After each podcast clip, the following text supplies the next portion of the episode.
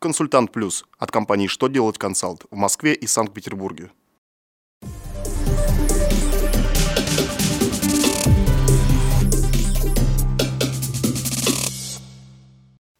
Добрый день! Для вас работает служба информации телеканала «Что делать ТВ» в студии Алексей Шардуба.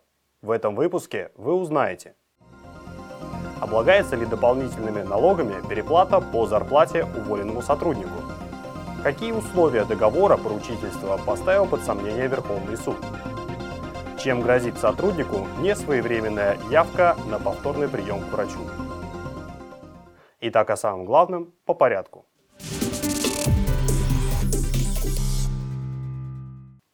Если сотруднику при увольнении выплатили зарплату больше нужного и не стали требовать возвращения излишков, дополнительных налогов с них платить не нужно.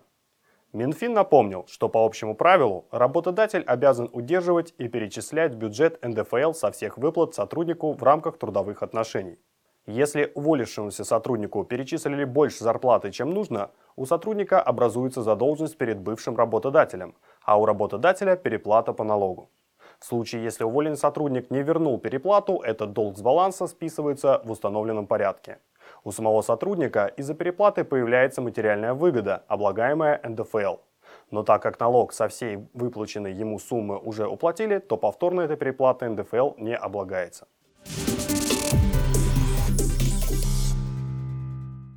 Верховный суд России поставил под сомнение законность некоторых условий договора поручительства. В рассмотренном случае договором поручительства предусматривалось прекращение его действия в случае увольнения поручителя. Ссылаясь на это условие, бывший директор отказался платить банку по кредиту, непогашенному компании. Мнения судов разделились. Первая инстанция поддержала банк, апелляция встала на сторону поручителя. По мнению областного суда, законом не запрещено добавить в договор такое условие – Верховный суд указал на то, что это условие зависит от компании-заемщика и ее поручителя.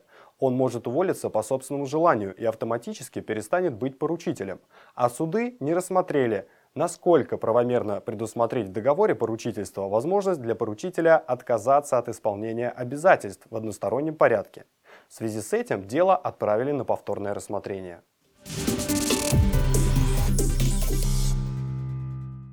Соцстрах сообщил, что если сотрудник пришел на повторный прием позже назначенного дня, то период неявки будет относиться к периоду временной нетрудоспособности. Именно такой можно сделать вывод из-за того, что в законодательстве нет правил, обязывающих исключать период неявки к врачу из периода нетрудоспособности. Также время такого прогула не исключается из времени, за которое сотруднику выплатят больничное пособие. При этом в законе о соцстраховании по ВНИМ содержится норма, по которой если сотрудник без уважительных причин пропустил день приема у врача, сумму пособия ему могут снизить.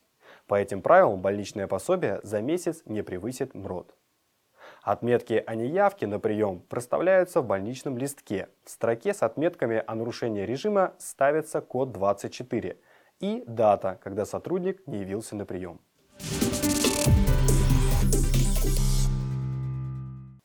На этом у меня вся информация. Благодарю вас за внимание и до новых встреч.